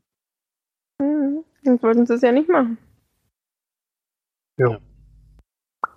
Gut. Wir hatten ja jetzt immer ähm, Drama, Horrorfilm, Drama, Horrorfilm. Was kommt jetzt? Drama! yeah. Ich dachte, es kommt eine Komödie. Der Ist Astronaut. Farmer, ist das ein Drama? Ja, Hat er schon gesagt, ja. Drama mit komödiantischen Elementen. Also Tragik-Komödie. Naja, es ist in erster Linie erstmal Drama, finde ich. Hm, na gut. Ja, ich würde jetzt sagen, unser nächster Film müsste eigentlich auch ein biografisches Drama sein. Denn Florian und ich haben auf äh, Raten von Felix, beziehungsweise auf Schenken von Felix, ähm, The Imitation Game geguckt. Ein Oscar-nominierter Film. Mit Benedict Cumberbatch und Keira Knightley und noch ein paar anderen, die man auch schon mal gesehen hat. Mark Strong zum Beispiel, den mag ich sehr gerne. Hm. Äh, ist eine USA-britische Kombination von der Nationalität. Wie man ja auch vielleicht hört oder sich denken kann, wenn man Keira Knightley und Benedict Cumberbatch hat. Ähm, ja, es geht, äh, also biografisch ist es eben, weil es um den intelligenten äh, jungen Mann ähm, Alan Turing geht, der ja als sozusagen als Großvater des Computers ähm, gen ja, genannt wird, bezeichnet wird, der eben nach seinem Studium dann sich bewirbt bei einem Geheimdienst sozusagen, ähm, um dort einen Code zu knacken. Der, ähm, denn der Film spielt nämlich, muss ich vorher vielleicht noch sagen, spielt nämlich mitten im Zweiten Weltkrieg, zu Beginn des Zweiten Weltkriegs. Und äh, die wollen eben ein Gerät entschlüsseln. Das nennt sich, ich weiß es nicht mehr. Enigma. Äh, Enigma. Enigma, genau. Enigma. Das müssen die entschlüsseln. Das ist nämlich ein, eine Kommunikation von deutschen Truppen untereinander, ähm, die eben verschlüsselt ist ähm, und jeden Tag um 12 Uhr seine Verschlüsselung eben ändert. Und die Enigma ist eben ein Gerät, womit man die Entschlüsselung herausfinden könnte, wenn man aber immer die richtige Einstellung einnimmt in dem Gerät. Also man muss quasi ähm, die Einstellung des Gerätes wird jeden Tag geändert und die Gruppe, in der Benedict Cumberbatch äh, zusammen ja, recherchiert sozusagen, die muss herausfinden, welche Einstellung man in dem Gerät einnehmen kann jeden Tag, um dann diese verschlüsselten Nachrichten zu übersetzen. So ungefähr im Groben und Ganzen. Da äh, Benedict Cumberbatch eben einen sehr intelligenten Mathematiker spielt ähm, und der in seiner, ja, was, was war das für eine Doktorarbeit oder so schon ein Gerät erwähnt hat, eine Maschine, ähm, die eben intelligenter, beziehungsweise ja, natürlich intelligenter als der menschliche Verstand ist, beziehungsweise auch schneller zu mathematischen Formeln kommen kann, beschließt er dann ein Gerät zu, ähm, äh, zu bauen, die eben diesen, diesen Code knacken soll und äh, die Enigma entschlüsseln soll, ja, eben immer diese Einstellung herausfinden soll, die eingenommen werden muss. So. Reicht eigentlich, oder? Finde ich schon, ja. Kira Knightley Viel mehr ist halt verraten. ja, Kira Knightley ist halt noch eine, die da ähm, gecastet wird als Crewmitglied, sozusagen, mit äh, den Code knacken will. Obwohl eigentlich macht sie das ja gar nicht. Ich weiß auch nicht. Sie war da. Die durfte ja nicht offiziell in diese Gruppe rein, weil sie halt eine Hm, Frau war und das war ja damals nicht, nicht schicklich oder so, keine Ahnung. Und deswegen Hm. wird es halt so ein bisschen, die macht auch was, aber halt nicht offiziell. Hm. Also im Großen und Ganzen hat mir der Film sehr gut gefallen. Ich ähm, bin eigentlich nicht jemand, der solche Themen so gut annehmen kann, weil es eben wieder um den Zweiten Weltkrieg geht. Oder ja, eben das, was dafür Leid verursacht wird. Aber dadurch, dass man da jetzt nicht an der Front ist oder so, äh, ist es schon sehr, sehr interessant, vor allem wie Benedict Cumberbatch diesen Alan Turing spielt gerade in der Zeit dann noch sich noch andere Komplikationen dann ähm, auftun sozusagen. Und ähm, er ging mir ein bisschen zu lang, muss ich sagen. Teilweise Dinge hätte ich nicht gebraucht oder hätte ich rauslassen können. Aber vielleicht ist es auch wichtig gewesen, um Alan Turing als Menschen zu verstehen oder verstehen zu können, weil er ja eben doch ein sehr besonderer Mensch ist. Also man lernt das am Anfang äh, eben kennen, dass er doch auch so ein bisschen autistische Züge vielleicht hat. Kann man vielleicht schon so sagen. Ähm, ja, auf jeden Fall. Da durch seine Intelligenz eben auch sehr menschlich doch etwas, etwas kälter ist. Und ein etwas, ja. Eben ist halt eine besondere Person. Ja. Ähm, ja, also ich fand ihn schon ziemlich gut. Ich fand jetzt aber nicht, dass er. Für mich war er nicht der beste Film, weil er ja als Oscar nominiert wurde als bester Film. Benedict Cumberbatch gucke ich sowieso sehr gerne an als Schauspieler. Der spielt ja wirklich immer sehr toll. Ich glaube, wieder neue Folgen von Sherlock Holmes, glaube ich, jetzt zu Weihnachten. Naja, die sind, weißt du, wie lange die schon angekündigt sind? Ich bin ich ja noch sehr skeptisch. Kommen die vielleicht. Ja, das sagen sie schon ewig. Schon gesagt, so Halloween, bla bla. Ja. Ähm, Hat halt auch wenig Zeit irgendwie jetzt. Ja, aber das ist ja egal. Zurück zum Film. Alles in allem fand ich ihn gut. Ähm, hat mir gut gefallen. Kann man sich auf jeden Fall mal angucken. Ist auch ein interessantes Thema, auch eine Persönlichkeit, die man auf jeden Fall eigentlich mehr würdigen sollte. Besonders weil er eben die Grundsteine für PC und für alles gesetzt hat, womit wir ja heutzutage so viel zu tun haben. Und ich hatte noch nicht. Weil er den Grundstein gelegt hat die Nazis zu besiegen. Das war ja, auch noch ein bisschen das wichtig. Auch. Das natürlich auch. Ähm, genau. Und was wollte ich jetzt sagen? Weiß ich nicht mehr. Egal. Auf jeden Fall war es ein guter Film. Ich äh, würde da so auch sieben von zehn Leinwandperlen geben. Okay. So? Was mir noch, was mir noch gut gefallen hat, ist, dass Alan Turing während des Films schon so eine kleine charakterliche Weiterentwicklung hat, finde ich vom Anfang zum Ende hin. Das ist von Benedict Cumberbatch einfach sehr gut rübergebracht. Und viele von diesen kleinen Nebenhandlungen, die March anscheinend gestört haben, haben mir relativ gut gefallen. Du hast wahrscheinlich diese Geschichten aus seiner Jugend gemeint, oder? Ähm, unter anderem auch. Es waren mir zu viele und aber halt, ja, auch andere. Also kann ich jetzt nicht sagen. Zum paar persönliche Geschichten meinst du? Wahrscheinlich. Private jetzt mit der Entwicklung der Maschine nicht viel zu tun hat. ist egal, ja. Ja, also die Geschichten aus der Kindheit zum Beispiel haben mir sehr gut gefallen. Die hätte ich jetzt schade gefunden, wenn ich, das was heißt schade, ist ja nicht bewusst, aber mich haben auf jeden Fall nicht gestört. wenn die nicht drin gewesen wären, hätte ich total schade gefunden. ähm, und auch die Geschichte mit Keira Knightley fand ich ganz gut erzählt. Auch wie sie überhaupt zu dieser Truppe kommt. Das sind ja auch schon einige Steine, die da am Weg liegen. Insgesamt fand ich den Film auch sehr interessant und ich hatte zwar schon mal ein bisschen was über Alan Turing gelesen, aber das ist schon ewig her und konnte mich da jetzt auch nicht mehr so richtig dran erinnern. Es gab ja auch schon mal einen Film über die Enigma, aber ich weiß gar nicht mehr, ob da das Thema Alan Turing auch mit drin vorkam. Habe ich gar keine Erinnerung mehr dran so richtig. Und Alan Turing hat ja auch den sogenannten Turing-Test gemacht, den wir ja bei Ex Machina im Film zum Beispiel mit drin hatten. Mhm. Diese Frage, ist jetzt künstliche Intelligenz noch eine künstliche Intelligenz oder schon ein Mensch? Was er da aufgebracht hat, das kommt in dem Film ganz, ganz kurz mal vor, aber ist eigentlich nur sehr, sehr nebensächlich und auch sehr schnell wieder abgehandelt. Dann mir der Film auch gut gefallen. Ich fand ihn zwar nicht überragend, aber ich gebe auf jeden Fall acht von zehn Leinwandperlen. Sehr interessantes Thema und auch sehr gut umgesetzt. Er hätte auf jeden Fall auch mal einen Oscar verdient. Ich glaube, er ist völlig leer ausgegangen, oder? Ich bin mir jetzt nicht ganz sicher. Müsste man mal schnell nachgucken.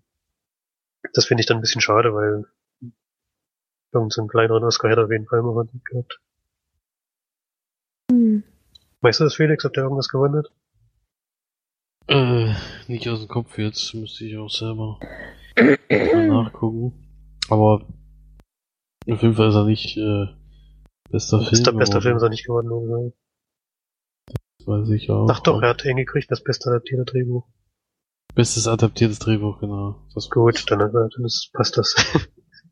Jetzt ist Florian zufrieden. Ich bin zufrieden. Jetzt 8 können von wir 10 ihn Einmalperlen. gestellen. Guckt, guckt euch mal an, auf jeden Fall. Für Leute, die das Thema noch gar nicht kennen, ist es auf jeden Fall sehr, sehr interessant.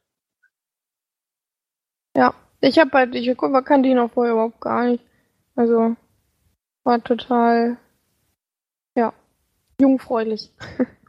Was das Thema Nominiert angeht. in acht Kategorien, aber äh, nur einen gekriegt. Naja, gut, das haben wir ja.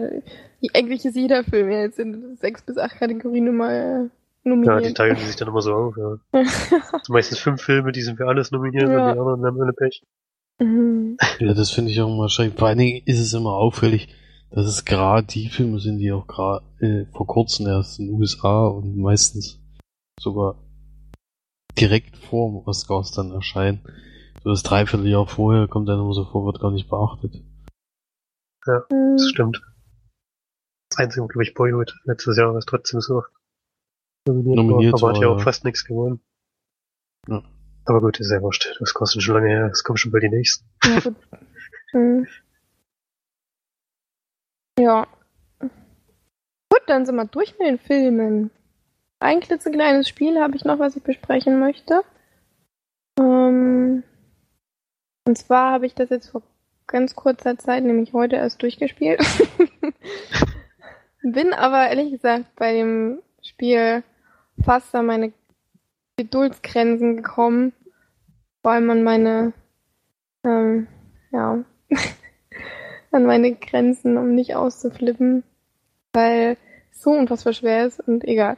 Ähm, das Spiel nennt sich, äh, ich habe es auf der PS3 gespielt, es nennt sich äh, entweder Maschinarium oder Machinarium, ich weiß nicht genau, wie es genau ausgesprochen wird. Mal von Maschine, vielleicht Maschi, ich weiß nicht. Auf jeden Fall ähm, ist es ein, äh, ein Point-and-Click-Spiel, was doch relativ ungewöhnlich ist für die Playstation, finde ich. Lässt sich aber trotzdem sehr gut kombinieren. Ähm, und zwar geht es darum, dass ein kleiner Roboter am Anfang auf eine Mülldeponie abgeladen wird und man dann durch gewisse ähm, durch gewisses Aufsammeln und äh, Kombinieren von Dingen äh, man dann durch die Welt, in der er und seine kleine Freundin eben wohnen oder leben, ähm, dann durchkommt und ja, man dann quasi, je weiter man in die Welt eindringt, desto schwerer und komplexer werden dann gewisse Rätsel, die man lösen muss. Und äh, deswegen bin ich auch teilweise, also ist mein Geduldsfaden kurz vorm Platzen gewesen, weil es nämlich in dem Spiel so ist, man kommt in irgendein Szenario, in einen, einen Raum oder in einen, ja, eben auf dem Marktplatz oder irgendwo hin und dann hat man da halt weder Hinweise, was man machen soll, noch irgendwie irgendwelche Tipps, womit man irgendwas machen soll. Man weiß nicht, ich muss das mit dem kombinieren, damit das und das rauskommt, sondern man klickt einfach wahllos irgendwo hin und dann zufälligerweise kann man da was anklicken, dann guckt man sich das an und dann guckt man sich noch weitere Sachen an und daraus hin äh, muss man dann quasi selber das Rätsel sich ähm, selbst aufbauen sozusagen und sich das kom so kombinieren, dass man dann äh, darauf kommen könnte, welches Rätsel man lösen muss und dann kann man es lösen. Aber das Ding ist eben, dass, dass es Rätsel sind, die von der Schwierigkeit her teilweise so groß sind, dass ich echt, also, ich war schon mehrere Mal da drauf und dran, das äh, Joypad in den Fernseher zu werfen, weil ich einfach nicht mehr weitergekommen bin und es solche banalen Sachen sind, auf die man eigentlich selber gar nicht kommen kann, sondern einfach wirklich nur durch irgendwelche sinnlose random Geklicke in den in Sneak, äh, in den Bildschirm man dann zufällig auf irgendwas stößt, was vielleicht weiterhelfen kann. Und ich war auch ein paar Mal kurz davor, mir die Komplettlösung rauszuholen, weil es so schwer war. Aber ich habe es durchgezogen. Ich habe echt keinen, ich habe nicht nachgelesen. Ich hatte auch, ich habe dann auch gedacht, das sehe ich jetzt gar nicht, äh, mir da jetzt helfen zu lassen. Irgendwie muss ich das ja mal jetzt hinkriegen. Ja. Und das, was das Spiel auch gerne macht, ist, dass man in eine in einem Szenarium was findet, was aber eben in diesem Szenario nicht genutzt werden kann, sondern man muss dann noch irgendwo anders hingehen und dann, keine Ahnung, man geht dann zehn Treppen hoch, hat dann irgendwie währenddessen noch zig andere Rätsel gelöst und kann dann eben den Schraubenschlüssel, den man irgendwie fünf Stunden vorher gefunden hat, daneben dann erst benutzen. Und schleppt den die ganze Zeit mit rum und denkt sich nur, Mann, wann kann ich dieses Scheißding, damit ich hier mal vorankomme, wann kann ich das endlich mal benutzen? Und dann kann man es doch, also das ist alles total komplex gehalten. Es ist, es ist, es ist einerseits natürlich wahnsinnig gut von dem Spiel gemacht, aber andererseits ist es so schwer, dass man, also, also ich habe ihn echt, ich habe manchmal Schweißausbrüche bekommen, weil ich, weil ich so, so auf, ja, auf Modus war, dieses, dieses Spiel zu verfluchen. Kurz Ähm, vor Controller in Fernsehen schmeißen. kurz davor. Ich, dann habe ich es ein paar Mal hab, hab ich es auch ausgemacht und hab äh, musste mal meinen meinen Kopf entspannen, habe was anderes gespielt oder was anderes gemacht, um dann später wieder reinzugucken, damit man dann auch wieder ein bisschen runtergefahren ist. Ich bin wirklich teilweise komplett ausgerastet und habe den Fernseher angeschrien, weil ich nicht weitergekommen bin. Und dann, dann bin ich einfach jedes Szenario nochmal abgegangen, habe überall hingeklickt. Und ja, es ist aber an sich, es ist alles total schön gemacht. Also das, dieses Szenario oder diese, also diese Plätze, wo man ist, ähm, sind alle mit Hand gezeichnet. Die sind eben natürlich, man, es bewegt sich eigentlich kaum was, außer du bewegst dich halt und, und zum Beispiel Wasser oder so, das fließt und manche ähm, Figuren bewegen sich auch, aber so im Hintergrund oder so ist eigentlich alles halt fest und bewegt sich nicht. Also man benutzt irgendeinen Mechanismus und dadurch sieht es eben auch so wahnsinnig schön aus. Also es ist wirklich ein richtig niedliches Indie-Game, würde ich sagen. Mit tollen Ideen, aber teilweise löst man Rätsel auch einfach nur, weil man also manchmal kommt man einfach nicht drauf und dann klickt man halt, also hat man ein Rätsel offen und dann macht man da einfach irgendwas und irgendwann hat man zufälligerweise das Richtige gemacht. Das ist mir auch zwei, dreimal passiert in dem Spiel.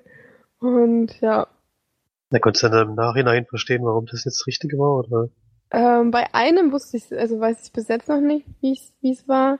Und bei anderen war es halt dann doch, ach klar, ja, keine Ahnung. Das, ich kann jetzt keine Beispiele nennen, weil ich dann gewisse Rätsel natürlich schon vorher ähm, löse, sozusagen für andere oder die auf, wenn jemand das Spiel nochmal spielen will, dann auf gewisse ja, Dinge vielleicht bringe. Und das will ich natürlich nicht machen, weil es ist wirklich, es ist, es ist, es ist wirklich echt, es ist unglaublich schwer.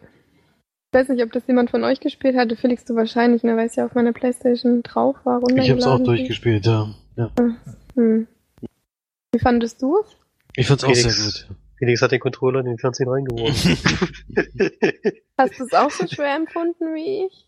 Also ich fand's bockschwer, ja. Das ist echt so unfassbar. So ein kleines Spiel. Ist ja wirklich ein Minispiel eigentlich.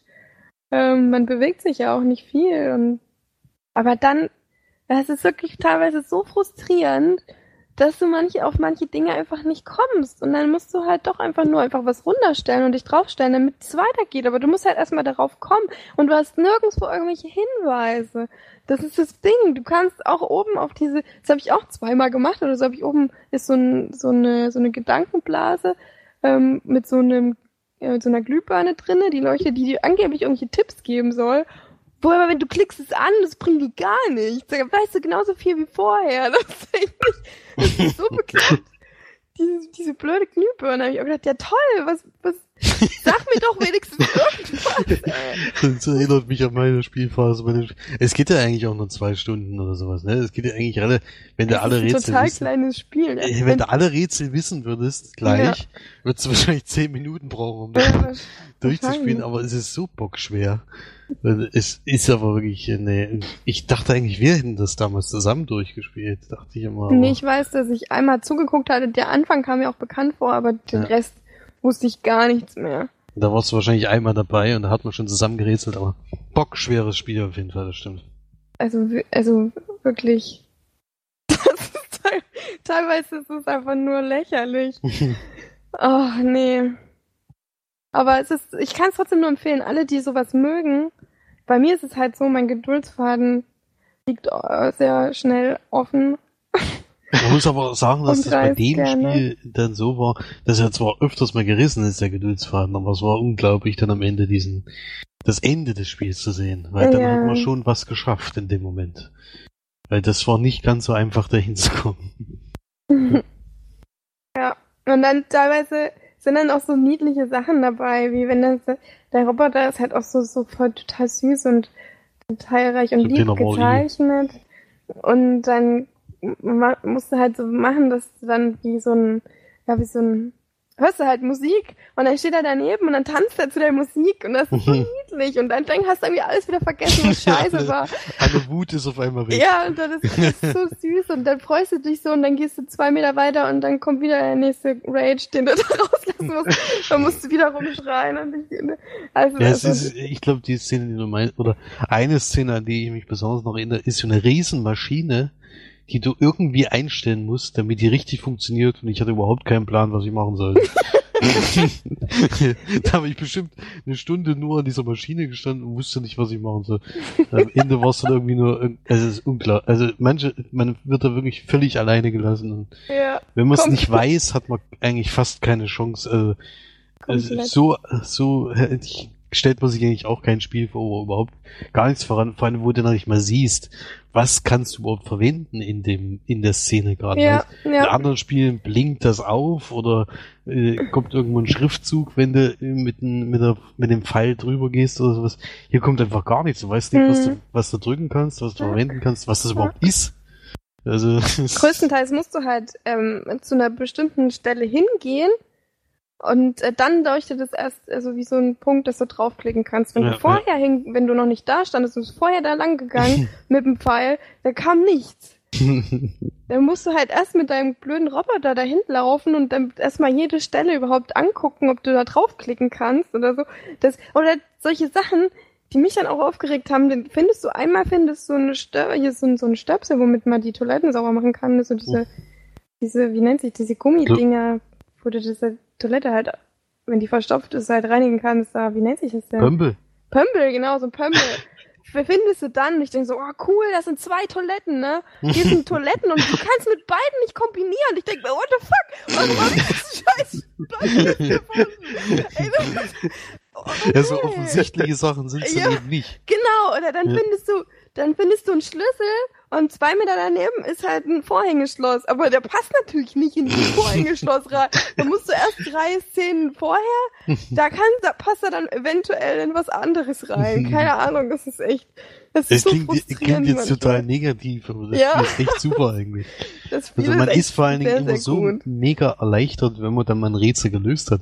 Das ist wirklich äh, wie äh, ja so eine Erlösung, eine kleine, wo dann so ein Riesen, wo du die ganze Zeit denkst, ich komme nicht mehr weiter, jetzt ist vorbei, ich mach das aus und und dann schaffst du es doch irgendwie. Das ist Mhm. schon ein ganz ganz tolles Gefühl. Und das schafft das Spiel öfters. Also bei anderen Spielen klappt das vielleicht einmal in der ganzen Spielzeit und hier ist es eigentlich aller. Jede Szene ist so äh, eine Etappe, die du schaffen musst und die wirklich sehr Mhm. schwer ist. Das Ding ist halt, das geht los, das Spiel, und du hast halt, am Anfang ist es noch, also ist natürlich jetzt in, auf dem Schrottplatz, da musst du halt deine Teile zusammenfinden von dem Roboter und dann geht's los und da ist schon, das ist schon total, also ich finde es für einen Einstieg finde ich schon richtig schwer. Also wo du dann diese Brücke überkreuzen musst oder wo du dann unten bei dieser Mhm. Schiene bist. Ja.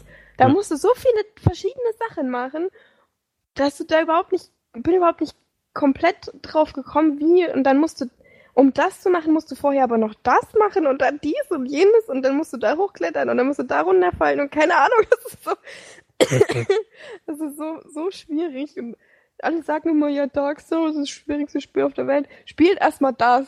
Ohne Komplettlösung und dann können wir mal weiterreden.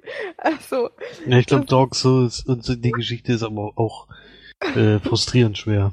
Ja klar, ist auch nur Spaß gewesen. Ist aber eine andere Art von Schwierigkeit. Ja. Also hier sind die Rätsel extrem schwer, bei dem anderen ist einfach der Schwierigkeitsgrad von den Gegnern extrem hoch. Ja. Das Ding ist halt, dass nicht nur die Rätsel schwer sind, sondern um überhaupt die Rätsel zu auch drauf zu kommen, was für ein Rätsel du machen musst, das ist schon Ja. schwer. Also du hast nicht nur einfach ein Rätsel, was du lösen musst, sondern du musst ja erst noch rausfinden, was für ein Rätsel du eigentlich lösen musst. Also, das ist schon sehr, sehr schwierig. Also doch ein super gutes Spiel hat mir auch, also jetzt dann natürlich, nachdem man dann diese, diese Phasen hinter sich hat. Es ist halt auch, je mehr du dich über ein Spiel ärgerst, desto mehr freust du dich dann auch, wenn du es geschafft hast. Und das ist Ja. halt bei dem Spiel auch. Das Ende ist auch total niedlich und es Das äh, motiviert einen komischerweise. ja. In manchen Spielen reizt es dann so weit, dass du es ausmachst und nie wieder anfasst. Aber bei Hm. dem Spiel ist es immer so eine Grenze, die nicht überschritten wird, dass du es dann doch immer noch schaffen willst. Ja. Und der Mhm. Roboter ist einfach zu äh, sympathisch, dass Ja, du so den doch ans Ziel bringen willst, weil es ja dann doch auch eine kleine Liebesgeschichte ist. Ja. Will jetzt eine Freundin finden, eigentlich so dieses typische. also, also storymäßig haben sie sich schon, schon ganz viel ausgedacht. Also, Hm. da, das gab's noch nie. Ja. Das stimmt. Aber ein kleines, feines Spiel, was man, was beim PlayStation Plus mal dazu gab, also kostenlos als Dreingabe. Und dafür war das auf jeden Fall eine ganz tolle, tolle Idee und tolles Spiel. Ja, auf jeden Fall. Also ich gebe da auch ähm, so 8,5 von 10 Leinwandperlen. Es ist auch so, so schön gemacht und so schön gezeichnet. Und wenn man sich überlegt, dass das alles mit Hand gemacht ist und das ist schon echt super gut. Ja. Ja. Gut, dann würde ich sagen, reicht's für heute, ne? Oder habt ihr noch irgendwas zu besprechen? Nee, Nö, glaube ich durch. höchstens, dass wir vielleicht noch erwähnen könnten, dass es vielleicht ein Überraschungsouttake geben wird. Nach der Folge. Ach so. Nicht nur Wir verraten es jetzt gibt noch einen nicht, was passiert. Aber es könnte Es sein, gibt eine dass Überraschungsaussage. Wieso Es habe ich schon gibt- wieder vergessen? es gibt einen Outtake, wo, wo es Überraschungsgäste gibt, ja. Mhm. Genau. Da Auch können wir gleich mal reinhören. Das war unvorbereitet, ja. Können wir gleich mal reinhören. Und ansonsten verabschieden wir uns jetzt. Äh, ich hoffe, es hat euch Spaß gemacht. Kommentiert doch mal bei uns. Jetzt sofort. Lasst ihr alle einen Kommentar da. Nein, wir würden uns natürlich freuen, wenn wir ein bisschen Feedback bekommen, ihr ein bisschen sagen würdet, ob euch was stört oder was euch gefällt. Ihr könnt euch uns auch gerne mal Fragen schicken. Das fände ich noch ganz interessant. Ähm, wenn ihr mal Fragen habt, die wir beantworten sollen in der Sendung oder die, ja, die halt allgemein ihr vielleicht interessant findet, auch als Diskussionsthema. Oder Machen wenn wir wir mal auch Filme sehen sollen. Filmempfehlungen. oder so, ja, das ist auch super. Es gibt öfters mal auch, dass wir alle drei äh, zusammenkommen und Filme gucken können. Und da wäre Genau. natürlich auch so ein Filmvorschlag von außerhalb wäre natürlich mal was Tolles, was man uns kennen. Was wir dann vielleicht alle drei noch nicht kennen, was sehr schwierig ist, glaube ich. Aber Oder wenn ihr sagt, ihr wollt könnte, eine Kritik über einen Film oder so, das ist auch, wäre auch, äh, könnt ihr gerne mal machen. Also wir freuen uns darüber, wenn ihr uns schreibt. Wir können natürlich auch äh, Kritik üben. Haben wir auch kein Problem damit. Wir können uns auch sagen, wenn euch, wenn euch Handy-Störungen nerven. ja. Das hat uns aber selbst genervt, das war das Das Problem. waren hoffentlich die letzte, letzten Handy-Störungen für lange Zeit. Ja. An wem lag's? Hm? Wer hatte sich für mich vorbereitet und Ich habe musste doch sein mitten, Handy ich hab doch mitten in der Sendung war noch, glaube ich, gesagt, mein Handy ist ausgegangen. Habe ich es angemacht und direkt hat's wieder schön gestört. Mhm. Ganz Toll. fein gemacht. Wir sind Leider hat man dich. das, leider hat man das bei Mick, also bei der Aufnahme nicht gemerkt, aber dann in der Postproduktion natürlich ist das schon aufgefallen. Und es hat wirklich genervt. Ich habe die Folge auch nochmal gehört. Also mich selbst, Schade, dass es gerade der Filmbande mich selbst hat sowieso genervt, weil ich ja dran schuld Das war. ist halt ein bisschen schade, ja. Dass es gerade die Folge ist, wo, wo wir über so coole Sachen wie die Fame-Bande geredet haben. Und aber, ja, das da dann war es aber, natürlich glaube ich, dann nicht mehr zum Glück. Einmal ganz kurz Was? am Anfang, glaube ich. Ja. Ja, leider, leider. Tut mir auch leid, aber ich muss äh, nicht. Weil wir hatten das schon mal mit Handy auch. In der Nähe des Aufnahmegerätes und da ging's. Diesmal hat es aber immer so extrem gestört. Hat mich auch gewundert. Aber das kommt so nicht nochmal vor. Das steht schon mal fest. Ja. Das wollen wir mal hoffen. Aus Fehlern lernt man. Jo. Ja, wir sind ja auch doch. immer noch ganz am Anfang von unserer Podcast-Karriere. Weil wir doch schon super sind. Super. Ja. Na super. Super. Ja. Okay, dann äh, vielen Dank fürs. Einschalten und bis hoffentlich zum nächsten Mal. Und wie gesagt, schreibt uns gerne. Wir antworten auch. Gut, dann bis bald. Tschüss. Tschüss. Tschüss.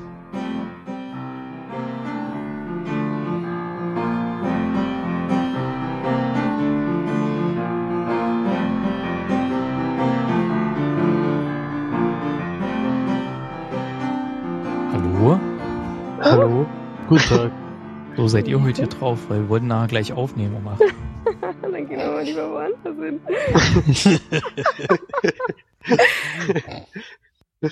Special Guest. Um was geht's denn? Vielleicht kann ich mitreden. Nee, wir haben nicht angefangen. Sicheres Auftreten bei völliger Ahnungslosigkeit, das gehört zu meiner Jobbeschreibung.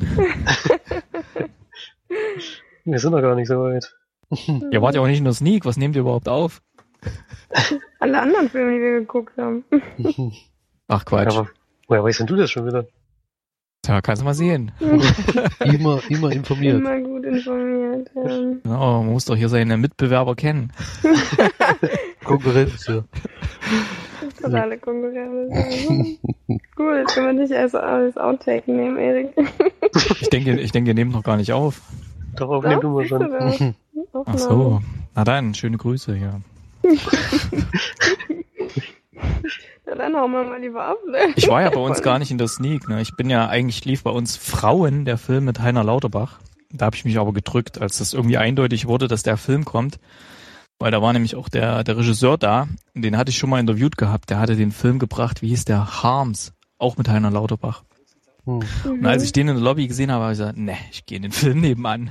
Und ich guck, was da lief. Da lief halt nur Steve Jobs und habe ich den geguckt. Die anderen sind aber alle in der Sneak, die waren alle total bäh. Alter, der muss echt scheiße gewesen sein, wieder mal, genau wie der Harms. Hm. Hm, Wie fandst du denn Steve Jobs, den Film? Ah, war so okay, würde ich sagen. Also war jetzt, ich habe ja vor zwei Jahren schon den mit Ashton Kutscher geguckt und den fand Mhm. ich auf seine Weise ganz gut. Ja, und von dem hätte ich mir ein bisschen mehr erwartet. Das ist irgendwie, ja, weiß nicht. Hat ihn von euch jemand gesehen? Nee. Nee. Nee. Das ist ja, also du, du siehst ja eigentlich nichts von den richtigen Erfolgen oder wie an irgendwas getüftelt wird und rausgebracht wird, sondern ähm, du siehst ja, es ist in drei Akte unterteilt und du siehst jeweils immer nur so die ungefähr halbe Stunde bevor, vor bestimmten Keynotes. Äh, vor drei bestimmten Keynotes. Also das erste war irgendwie die A- Vorstellung vom allerersten Mac, äh, dann kam die Vorstellung von diesem Next-Computer, wo Steve Jobs halt mal raus war bei Apple, wo er eine eigene Firma aufgemacht hatte. Und das dritte war dann Vorstellung von dem iMac, also von dem, von diesem bunten Apple-Computer, den es mal gab. Ne? Und Hm. man sieht aber auch nicht die Keynote selbst, sondern halt immer nur die Minuten vorher, also die halbe Stunde vorher, wenn er da irgendwie mit seiner Tochter, die er verleugnet, irgendwie gesprochen hat oder mit seiner Ex-Frau oder wenn da mit irgendwelchen ehemaligen Vorstandsmitgliedern, die ihn dann äh, rausgedrängt haben, äh, wenn er da mit denen irgendwelchen Beef hat oder so. Es ist vergleichbar ungefähr, was weiß ich, mit, mit Rocky. Wenn du vorstellst, du machst einen Film Rocky und zeigst den Kampf nicht. Ja, oder so, so ungefähr. Äh, es war irgendwie seltsam. Also da hat mir der, der alte Film mit Ashton Kutscher vor zwei Jahren, hat er mir doch ein bisschen besser gefallen, obwohl der hat wieder versucht, viel zu viel Story reinzubringen.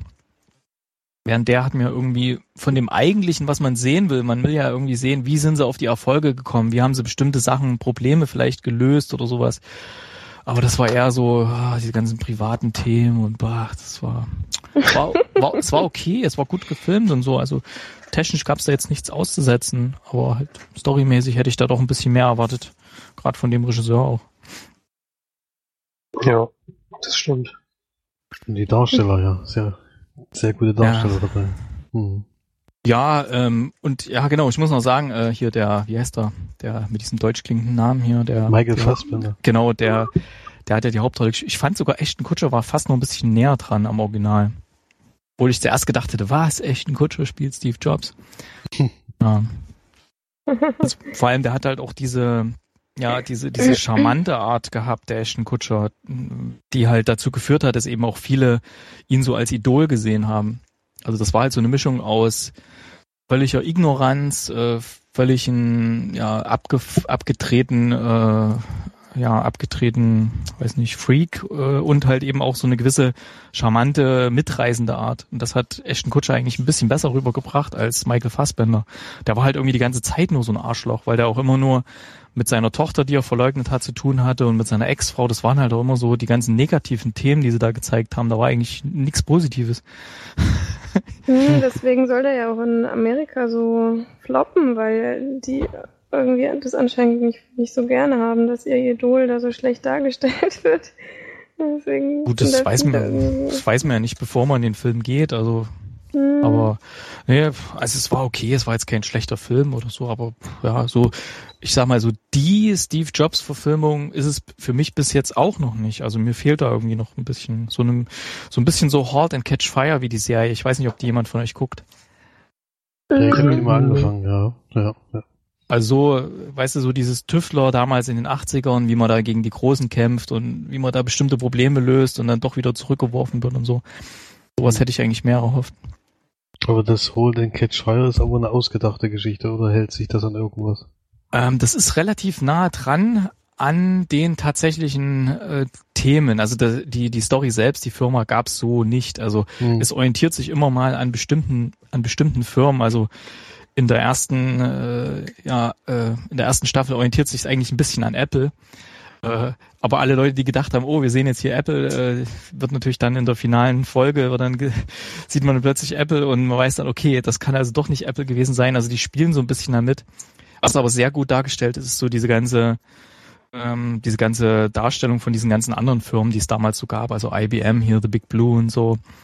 Also diese, diese ganzen Verhaltensweisen, die ganzen Firmenkulturen, die sind extrem gut.